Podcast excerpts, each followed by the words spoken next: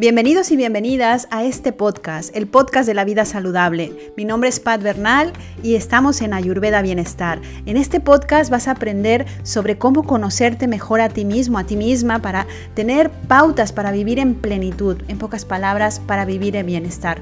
Hablaremos de alimentación, de vida saludable, de yoga, de autoconocimiento, de gestión emocional y de mucho más.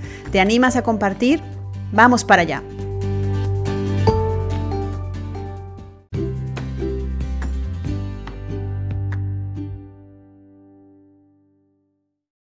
Hola, ¿qué tal? Bienvenidos de nuevo, bienvenidas a un episodio más, en este caso el episodio número 20 de Ayurveda Bienestar. Mi nombre es Pat Bernal y como siempre estoy súper contenta de poder estar compartiendo con vosotros este espacio.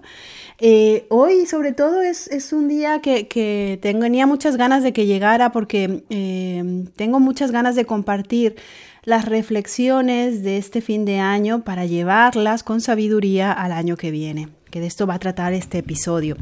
Disculpadme eh, la voz, si en algún momento eh, me la interrumpo o, he de toser. He estado estos días un poco resfriada, creo que mucha gente lo ha estado. La verdad es que ha sido para mí una bendición porque llevaba unos meses de mucho trabajo en los cuales eh, pues no me había permitido descansar. Entonces estas navidades las pasé de, la mejor manera en la que podía haber imaginado, que era nutriéndome, descansando. Como no tenía voz, no podía hablar, con lo cual eh, era el descanso y el mirar hacia adentro, con lo cual que realmente me ayudó mucho a reponer energías y sobre todo a parar esa mente que a veces... Eh, pues no deja de hablar o no deja de impulsar y es muy bueno cuando esa sensación de, paz y de tranquilidad llega. Entonces, eh, parece un poco eh, raro, pero realmente eh, agradecí esa pausa, esa pausa de resfriado, de constipado que me dejó la garganta bloqueada.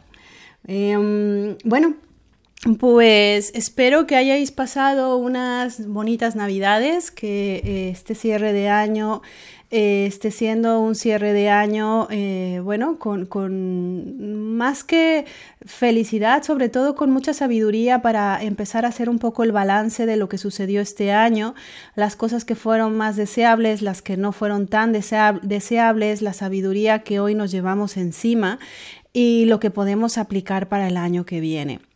Este año ha sido un año de transición, un año puente, debido a que eh, salimos de dos años de pandemia, en donde eh, es como un año, yo lo diría, un poco de euforia, donde eh, todo lo que no pudimos hacer estos dos últimos años por el el lockdown de la pandemia, Em, de alguna manera pues había mucho ímpetu, muchas ganas, mucha sensación de salir hacia afuera. Entonces 2023 viene cargado de cosas positivas en el sentido de que hay más regulación, ya no, ya no hay esa euforia como tampoco hay ese encierro, en el cual pues eh, empieza eh, pues de alguna forma ese equilibrio o esa línea media donde todo lo que han sucedido en estos últimos dos, tres años podemos empezar a aplicarlo para seguir evolucionando. Y es aquí donde me gustaría, si habéis ido escuchando los episodios anteriores, me gustaría eh, hacer un inciso, porque es eh, este eh, podcast, el de hoy, va a ser 100% para que reflexionemos. Em, ¿Os recordáis que os decía que en Ayurveda, así como en la filosofía Sankhya, que es en donde se apoya el Ayurveda, Em, existen tres fuerzas o energías que son las que realmente se encuentran en todo lo que vemos y lo que no vemos, es decir, en todo el universo, en todo lo manifestado. lo que vendría siendo Prakriti, esta eh, naturaleza que se convierte en materia al ser manifestada. Estas tres energías, si no, os acordáis, eh, llamadas también gunas, eh, es la energía sádvica, la energía rayásica y la energía tamásica, o también bien conocidos como sattva, rayas o tamas. Sattva es aquella energía de luz, es esta energía sutil, es eh, esta fuerza que nos eh, encausa hacia fundirnos con lo divino, soltando el ego para realmente empezar a estar en comunión divina o en una verdadera comunión con nuestro ser. Es, digamos, la energía más pura de las tres, de las tres energías que existen en lo manifestado. Eh, Rayas es la energía eh, más eh, impulsora, es la energía de la acción, es la energía del hacer, es la energía mental de lo racional, en la cual, em, bueno, viven prácticamente inmersa la sociedad, en el sentido de, esta sensación de correr, de hacer, de ir deprisa, de no parar, de, no tener estos momentos de silencio, que silencio en este caso sería más sádvico, eh, correspondería a rayas. Y por último, tenemos la energía más densa o la energía más oscura o con menos eh, motricidad, que sería tamas. Tamas es obscuridad, es ignorancia, esa esta energía en la cual hay apatía, hay desazón, hay depresión, hay pocas o ninguna gana de hacer nada, en la cual todo lo que vemos dentro de nosotros es oscuro. Esta energía, si se mantiene durante mucho tiempo, puede llegar a depresiones muy profundas o incluso encaminar al suicidio, ya que la persona, en este caso, si sufre de eh, esta fuerza motora principalmente, pues eh, no ve con claridad hacia dónde ir. Todos tenemos estas tres energías. Todo lo que existe, vuelvo a repetir, todo lo manifestado tiene estas tres energías.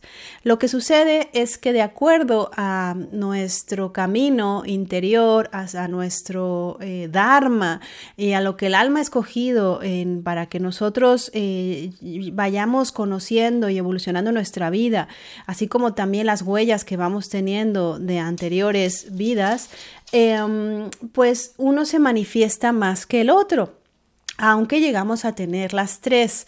Em, aquí los textos sagrados, te vuelvo a hablar del Bhagavad Gita, el texto sagrado indio, así como los Yoga Sutras que estuvimos comentando en los episodios anteriores, y, realmente en todas las filosofías ancestrales orientales, tales como el, Tao Te Ching de Lao Tzu, em, hablan sobre todo de buscar justamente el arte de no, de no hacer para empezar a hacer, para encaminarnos a esta energía sádvica que nos conduzca realmente a lo que se puede denominar como liberación.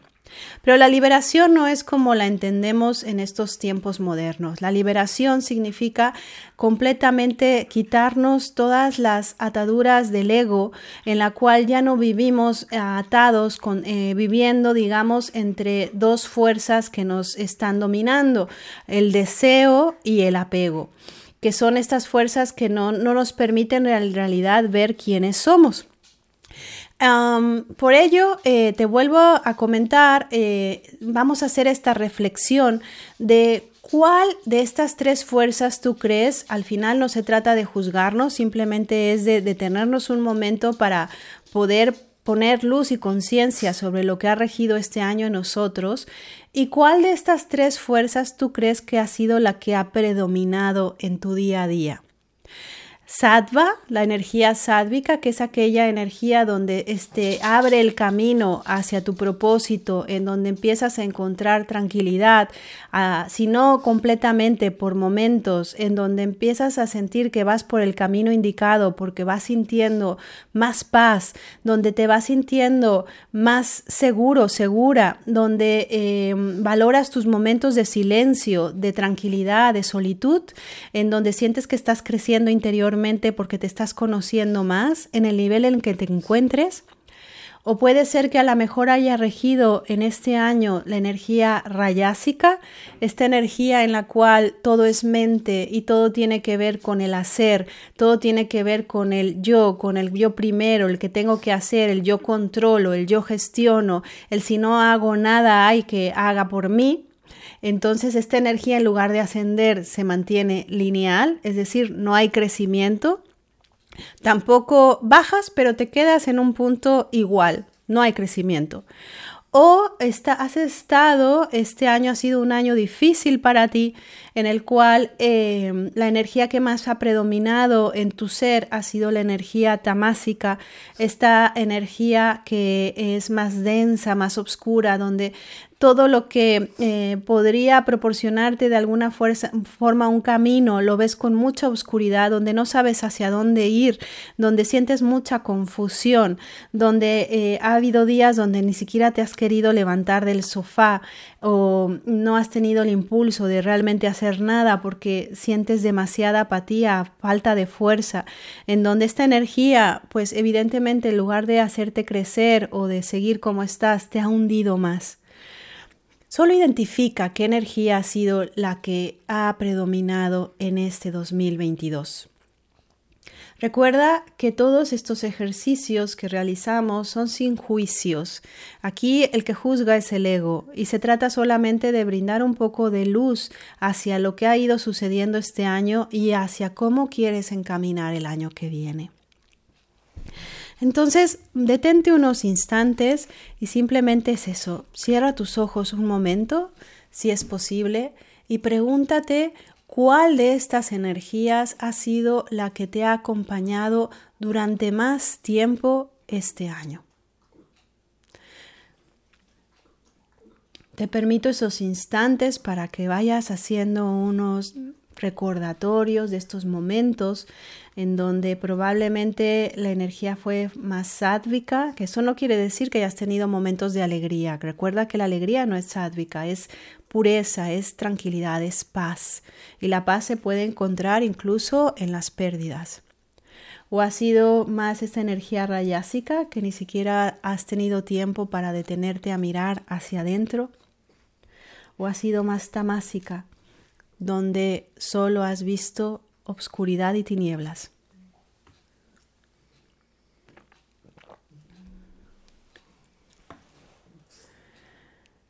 Cada año, según eh, el Ayurveda y la astrología védica, el Jyotish, que están muy vinculados, em, hay una serie de tendencias hacia em, vivir experiencias que probablemente nosotros no deseáramos o prefiriéramos otro tipo de experiencias, pero son necesarias para nuestra evolución. Recuerda que el ser humano tiene, tenemos esta capacidad de elegir elegir cómo queremos sentirnos, pero me dirás, pero ¿cómo me voy a sentir de determinada manera si he perdido a un familiar o si me han quedado sin trabajo? Estoy de acuerdo. Lo que pasa es que tú puedes decidir cuánto tiempo decides quedarte ahí. Las pérdidas son dolorosas y por ello hay una diferencia entre dolor y sufrimiento. El dolor es inevitable, ya lo decía Buda. ¿Por qué? Porque vivimos en un mundo completamente frágil al ser materia, todo cambia. Y todo cambia en el sentido de que los seres humanos eh, envejecemos, nos deterioramos y fallecemos. Y esto también es inevitable. Las pérdidas, porque como todo evoluciona y crece como las estaciones, también eh, son parte de nuestra vida y son necesarias. Ahora bien, el, Sufrimiento es aquel en donde nos regodeamos del dolor, es decir, eh, nos cubrimos de lo que nos ha sucedido para no sacar luz de lo que nos ha ocurrido. Es decir, no aceptar la situación, resistirnos a ella, eh, sentirnos víctimas de la situación con frases como ¿por qué a mí? Eh, otra vez yo, ¿por qué me pasa a mí siempre lo mismo? etcétera, etcétera, etcétera, que lo único que hacen es hundirnos en este estado tamásico donde en realidad con el victimismo culpamos a todo y a todos para no seguir creciendo. En el libro eh, del arte de la guerra, que es un gran libro también filosófico que habla, bueno, básicamente eran principios para movimientos tácticos de guerra, em, habla básicamente de que em, tenemos también nosotros que, tomar la decisión para eh, salir hacia adelante. Porque eh, si nos victimizamos y nos quedamos ahí, lo único que estamos haciendo es alargar el tiempo de nuestro sufrimiento.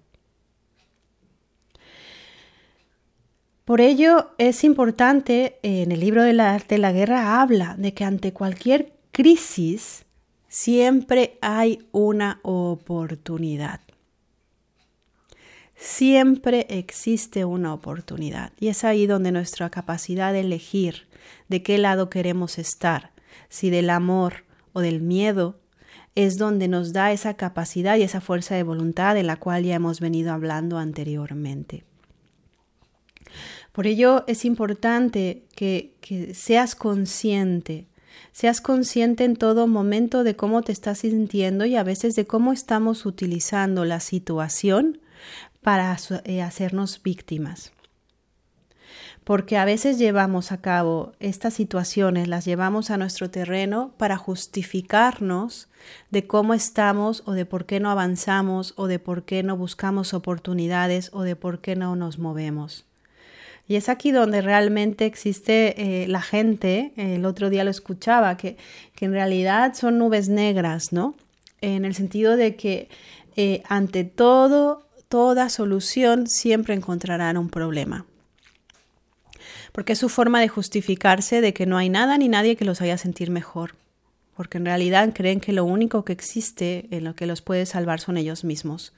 Por ello es importante que tengamos confianza y fe y que empecemos también a darnos cuenta que somos nosotros los únicos arquitectos de nuestra vida. Por favor, ya se acabó el hecho de que si soy bueno, solo recibo cosas buenas. Esto es de nivel menos cero. Y de si soy malo, recibo cosas malas. El mundo no funciona así. Despierta.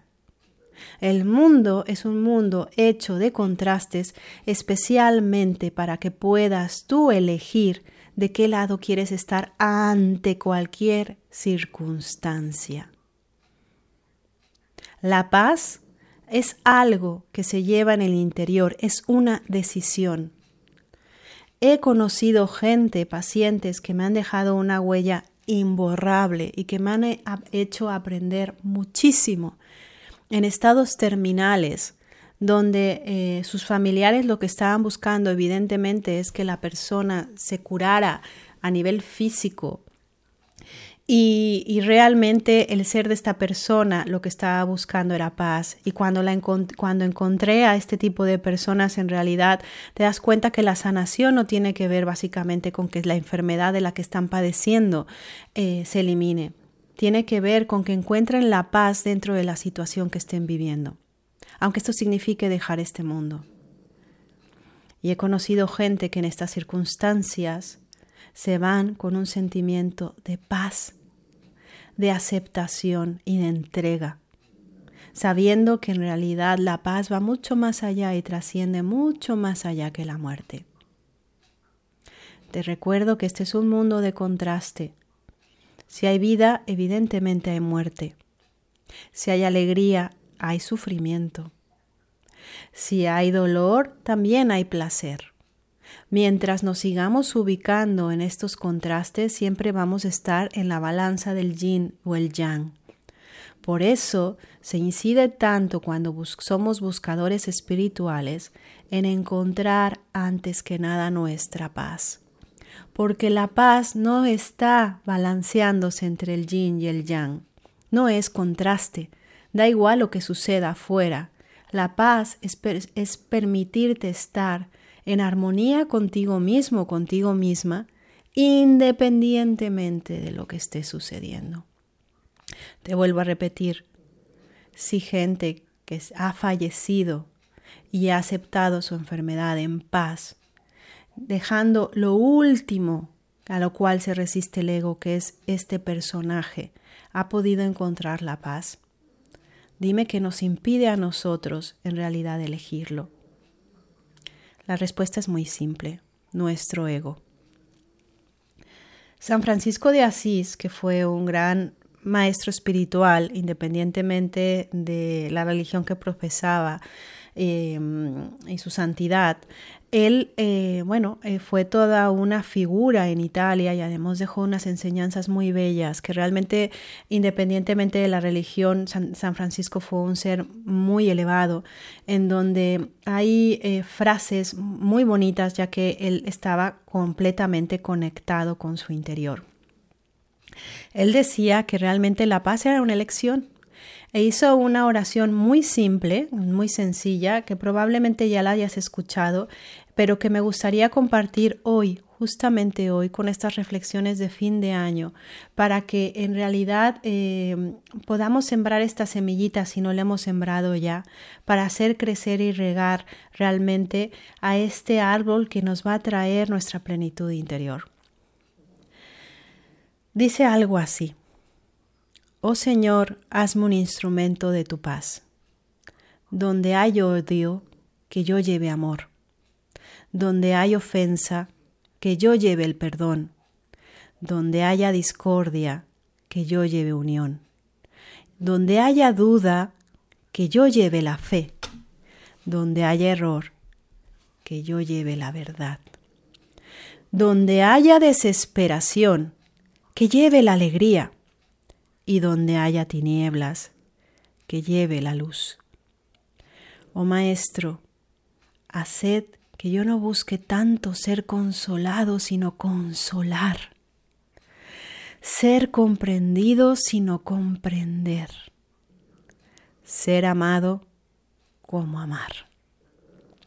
Porque es dando que se recibe, perdonando que se es perdonado, muriendo que se resucita a la vida eterna. Es una oración que tiene mucha sabiduría y mucha verdad. Aquí habla de dejar el victimismo y sobre todo alinearnos con nuestra propia conciencia, porque tenemos todo en nuestro interior para brindar luz a los más necesitados. Tú decides si quieres acompañar y brindar luz o ser necesitado o necesitada esperando que alguien te reconforte. Puedes vivir así toda tu vida lo que sucederá es que desperdiciarás tu vida esperando que llegue la persona perfecta para que te reconforte como estás esperando que lo hagan, porque depositarás siempre tu fragilidad en el otro. Hazme un instrumento de tu paz, donde hay odio, que yo lleve amor. En cualquier circunstancia podemos meter el amor. Donde hay ofensa, que lleve perdón.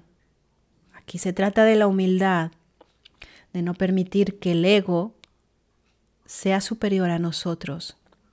Donde haya discordia, que yo lleve unión.